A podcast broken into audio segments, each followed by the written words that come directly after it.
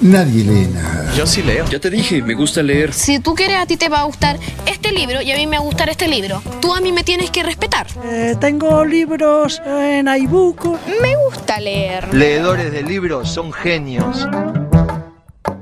Bienvenidos todos a este espacio que en realidad es una invitación a ciertas lecturas, a un recorrido arbitrario por las publicaciones de una serie de autores y autoras contemporáneas. Interesante.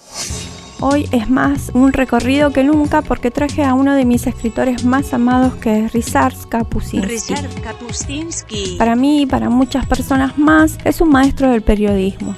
Saben que publicó un libro titulado Los cínicos no sirven para este oficio y justamente habla de este trabajo a veces deshonesto como mínimo. Si les interesa el periodismo, ese libro que tiene forma de reportaje a nuestro Kapuscinski es muy útil para pensar la tarea de informar y comunicar pero en este caso les voy a comentar Viajes con Heródoto, un libro que habla de otro libro y de los primeros viajes de Kapuscinski por el mundo. Es un ensayo, una autobiografía, una crónica viajera por el tiempo y la geografía. Sí, todo eso y mucho más.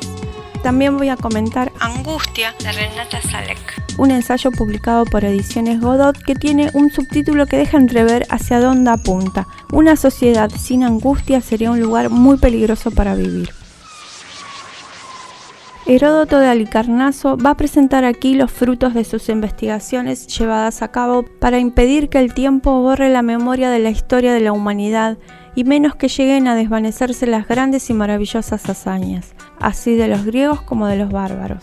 Con este objeto refiere una infinidad de sucesos, varios e interesantes, y expone con esmero las causas y motivos de las guerras que se hicieron mutuamente los unos a los otros.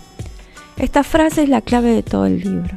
En primer lugar, Heródoto informa de que ha llevado a cabo una serie de investigaciones, aunque yo habría preferido la palabra inquisiciones. Hoy sabemos que le dedicó toda su vida, larga para los tiempos que corrían. ¿Por qué hizo tal cosa? ¿Por qué en su juventud tomó esa decisión? ¿Alguien lo alentaría a hacerlo? ¿Le encargarían aquellas inquisiciones? A lo mejor hizo todo lo que hizo por iniciativa propia, dominado por una especie de hambre de conocimiento, impelido por una fuerza mayor tan impetuosa como indefinida. A lo mejor tenía una mente inquisitiva por naturaleza, un cerebro que no dejaba de alumbrar miles de preguntas que no le dejaban vivir, despertándolo en las noches.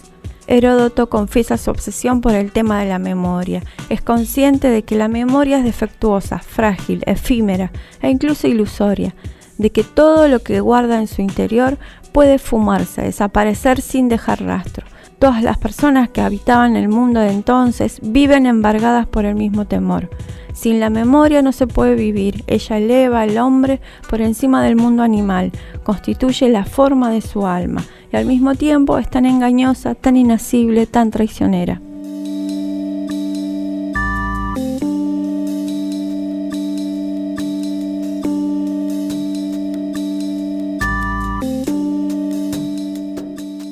Estos son algunos fragmentos de Viajes con Heródoto de Richard Kapuscinski, publicado por la editorial Anagrama.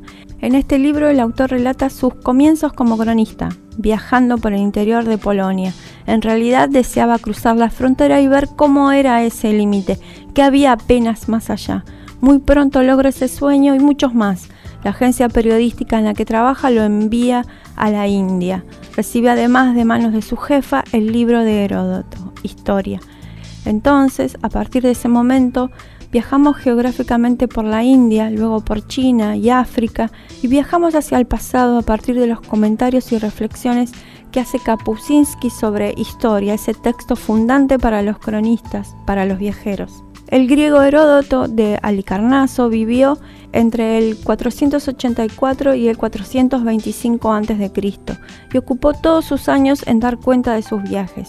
Y como vimos en el fragmento que les leí al principio, Heródoto sabe que la memoria se construye de fragmentos, de versiones opuestas, de interpretaciones. ¿Y cómo llegamos a esos fragmentos? Estando en el lugar y escuchando. Heródoto es el maestro de Kapuscinski. Entonces Kapuscinski va camino a esta síntesis. Estar, ver, oír, compartir y pensar son los cinco sentidos que tiene que poner en juego un cronista, una cronista. En tiempos de inmovilidad y distancia, Kapuscinski no nos da respiro, o sí. Nos lleva a un festival que celebra la negritud en Dakar, a las carreteras del Congo apenas se desata una guerra, a una terraza que da al Mediterráneo, a las calles de Pekín, a un tren en la India, a pequeños pueblos de Polonia y a los vaivenes de la historia, a los ejércitos avanzando en territorios inhóspitos, a la crueldad de los reyes, las reinas, a la furia de los dioses y las elucubraciones del poder y los oráculos. Todo eso está en las generosas páginas de viajes con Heródoto, porque como dice Kapuscinski, el camino es la fuente, el tesoro, la riqueza. Lectores, escritores, curiosos. Volumen. Angustia. Una sociedad sin angustia sería un lugar muy peligroso para vivir. De Renata Salek. Es un ensayo que publicó Ediciones Godot en 2018. Tengan en cuenta que el texto tiene un lenguaje accesible, está dividido en varias secciones, angustia y maternidad, angustia y capitalismo, angustia y tecnología, angustia y guerra, que sirve para desarmar ideas y empezar a pensar nuevas. Entender qué ocurre con nuestra angustia no nos libera de ella, pero nos da la impresión de que se puede manejar mejor, inclusive se puede dirigir en parte hacia afuera, ver qué condiciones se dan a nivel social para que la angustia se instale como un modo de estar y qué discusiones obtura. En este sentido tomo las palabras de la autora del libro que en una entrevista explicó lo siguiente. La ideología neoliberal es eficaz en convencernos de que somos culpables por las decisiones equivocadas. Hoy, por ejemplo, si alguien pierde su trabajo, a menudo se culpará a sí mismo. Los sentimientos de angustia vinculados con esas preguntas se ven acentuados por la fuerza de la ideología, según la cual vos sos responsable de todo en tu vida, desde tu apariencia, tu cuerpo, tus hijos, tu trabajo, tu salud. Esas presiones contribuyen a un incremento de la angustia. Comparto algunas ideas que subrayé del texto de Renata.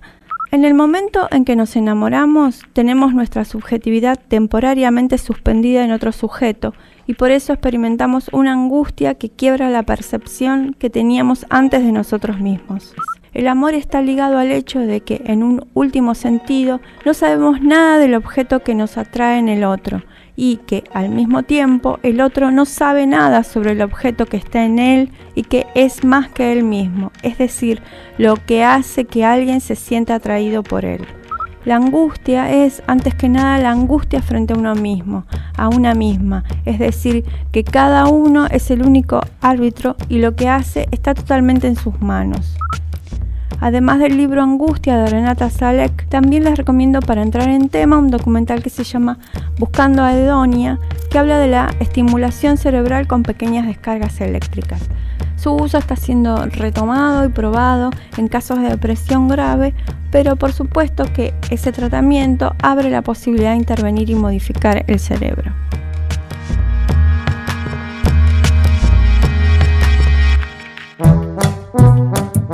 Me despido hasta el próximo encuentro en este podcast con Jorge y sus insinuaciones. Seguime en Twitter que tengo Twitter y seguime en Instagram que tengo Instagram. Seguimos en cualquier instante, genios. Gracias por existir. Un podcast de libros.